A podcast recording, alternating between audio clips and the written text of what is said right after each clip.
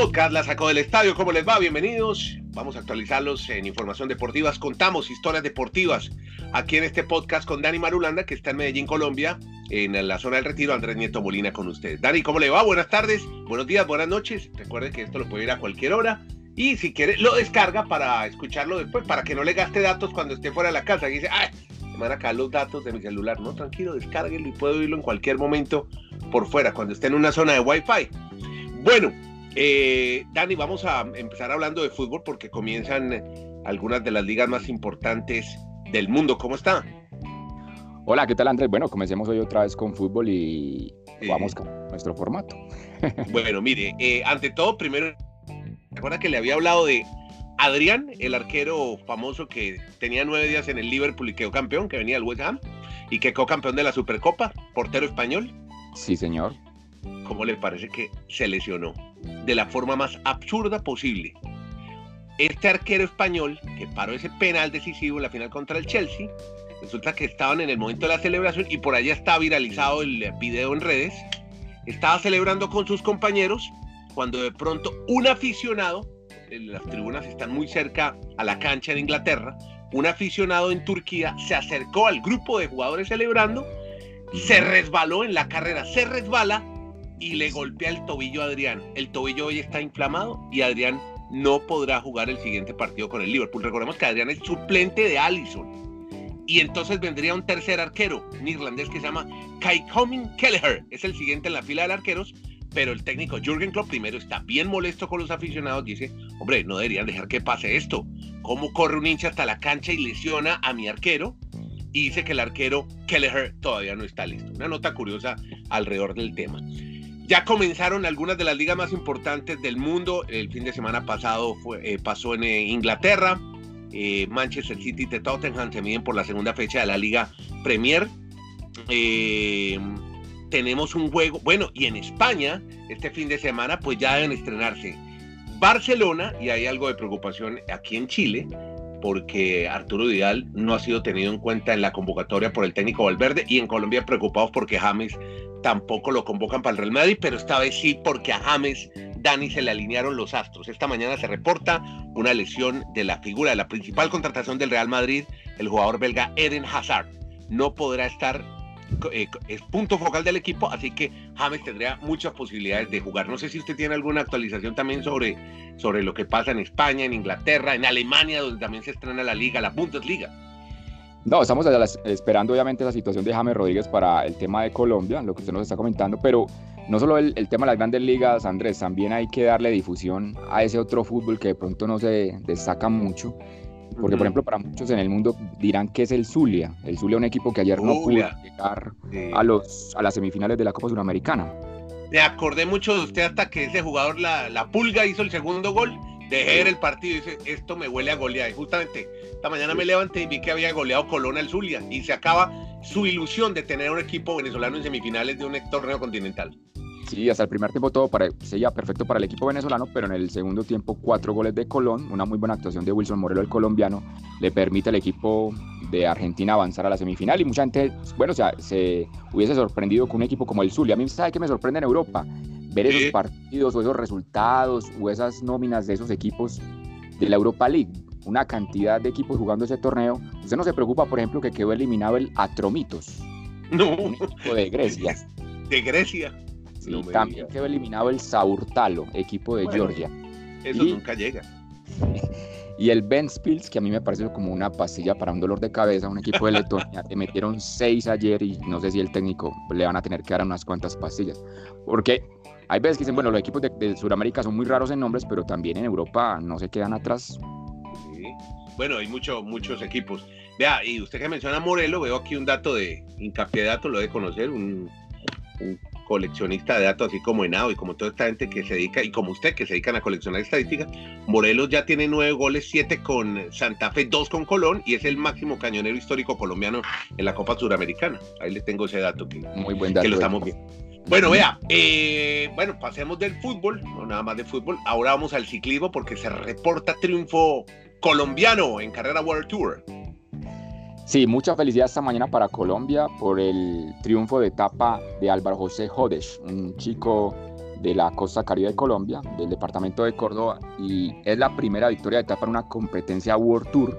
Y con eso Colombia también ya suma ocho victorias de etapa, dos de Fernando Gaviria, una que tuvo Daniel Martínez, Esteban Chávez, Miguel Ángel López, Nairo Quintana, Egan Bernal y por supuesto hoy Álvaro José Jodesh. Así que Colombia sigue marchando muy bien en estas competencias, mi estimado Andrés del World Tour.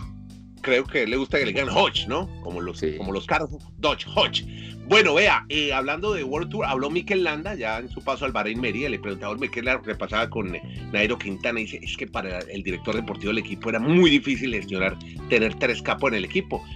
Y, obviamente es así, o sea, eh, es un poco lo que sí supo hacer muy bien el Timinios, que sabía que uno de los dos, que la carretera iba dictando quién iba mejor, pero, pero en el transcurso de la carrera, pero de pronto un poco de los egos personales también jugaron un poco en contra del, ego que tiene Nairo Quintana, porque era la gran figura de este equipo Movistar, por lo menos el que más triunfo tenía, y Mikel Landa, que aspiraba a ser la gran estrella del equipo, pero fue muy difícil para ellos gestionar y, no, y la verdad dicen, pues no pasaba nada, sino que cada uno quería ganar la carrera representando a su equipo.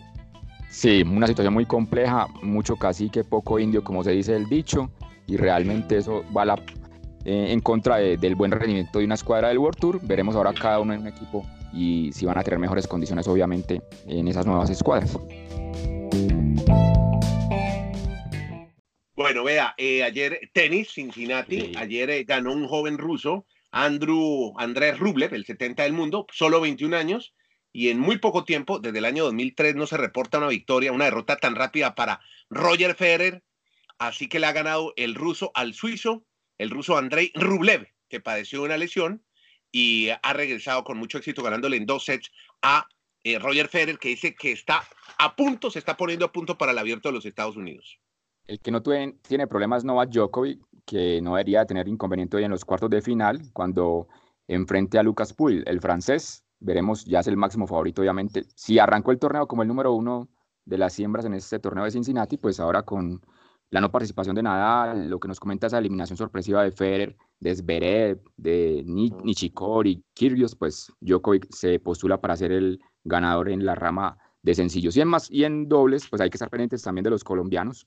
Hoy vuelven a tener actividad en los cuartos de final. Cabal y Farah enfrentan al finlandés Henry Continent y al australiano John Pierce. Veremos si siguen avanzando para este fin de semana los colombianos.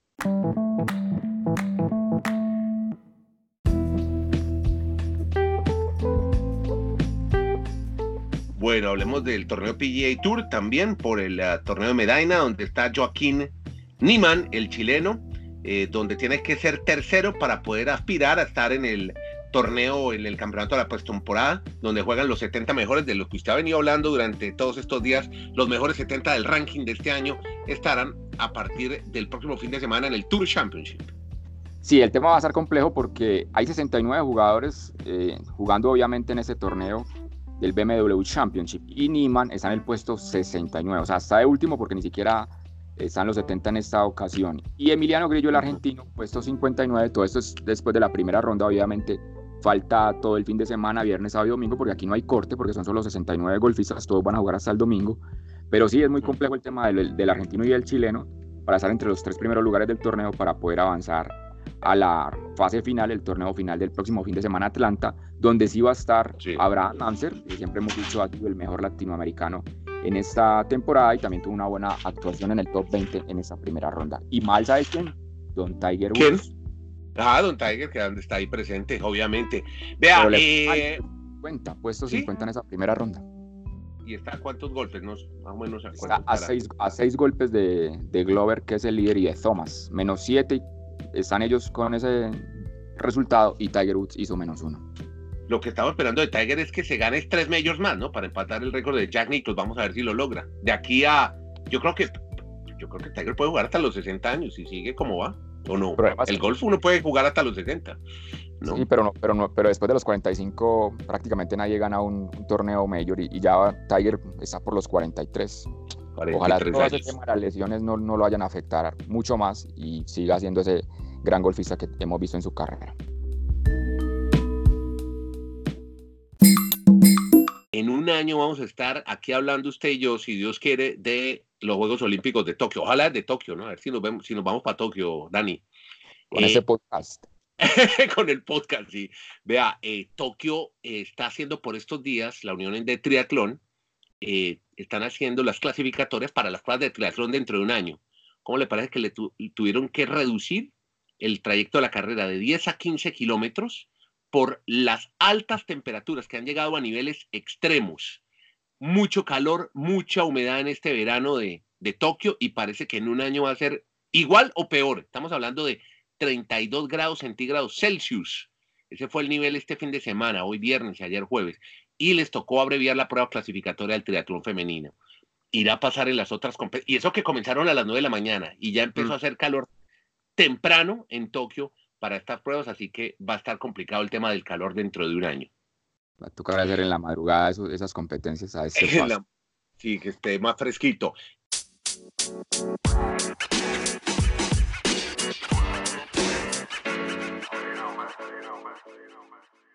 NFL, postemporada, ¿cómo avanza? Pues sí, estaba el fin de semana desde ayer, la segunda semana de la pretemporada. Realmente no hay mucho que destacar. Eh, básicamente uno queda con la expectativa de que en 20 días exactamente arranca la temporada de la NFL y ese dicho por acá, mi estimado Andrés, arranca la mejor época del año, los meses del BRE, septiembre, octubre, noviembre, diciembre, pero todo es por, porque es la mejor época por la NFL y vamos a estar acá muy pendientes entonces el 5 de septiembre con el primer juego de esta temporada.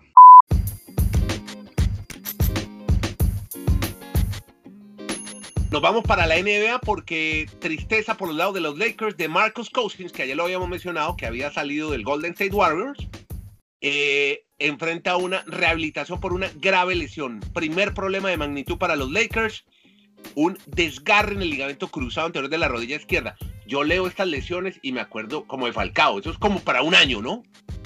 Sí, qué situaciones tan dramáticas esas cuando hay rotura de ligamento cruzado, por lo general sí, se pierde casi siempre una temporada para el deporte. ya estoy leyendo aquí cuadro médico, 18 meses podría dar. Y eso fue en un entrenamiento en Las Vegas, Nevada. Dani, y le quiero hacer una recomendación para este fin de semana. Búsquese un documental que está dando HBO que se llama At the Heart of Gold, el escándalo del equipo olímpico de gimnasia de los Estados Unidos. Mm. Todo lo que pasó alrededor de lo que hizo este demonio llamado Larry Nassar, cómo abusaba sexualmente. ¿Sabe qué? Con, un poco en sintonía con los Caroli, que fueron esos famosos entrenadores eh, rumanos que llegaron a Estados Unidos a dirigir el equipo olímpico. Recuerdo que Mary Lou Retton alcanzó a ganar una Olimpiada con la dirección de los Caroli. Cómo entre todos se pusieron de acuerdo para la Universidad de Michigan, el Comité Olímpico de los Estados Unidos, la Federación de Gimnasia, todos cómo iban dilatando el tema, no le paraban bolas a las gimnastas cuando hacían sus denuncias, cuando hablan de los abusos de este tipo, que tenía hasta un sótano para hacerles unos tratamientos especiales peligrosísimos de este señor Larry Nazar. Y aparece todo como fue el, además fue una jueza, una jueza bien, bien, bien importante la que al final condenó a este señor Nazar y eso fue un real escándalo. Le recuerdo el nombre del documental, At Heart of Gold, Danny muy interesante para verlo y a ver si entendemos también ese tema de la condena, porque como 150 años y cadena perpetua, entonces como toda la vida nunca tener opción de nada, pues obviamente ante unos crímenes, yo no sé si se podría decir de lesa humanidad, porque esos abusos sexuales obviamente siempre deben tener la peor condena del mundo. Pero es un buen plan para este fin de semana. Listo, creo que llegamos al cierre. ¿Tiene algo más o nos vamos? Nos vamos, señor. Entonces, para que todos tengan un gran fin de semana y esperemos la próxima tener mucho más deporte internacional. Listo, aquí estamos en este podcast con Dani Marulanda, está en Twitter como Demar13, Andrés Nieto Molina, arroba Nieto Molina también me encuentran en Instagram o en Twitter como Andrés-Nieto.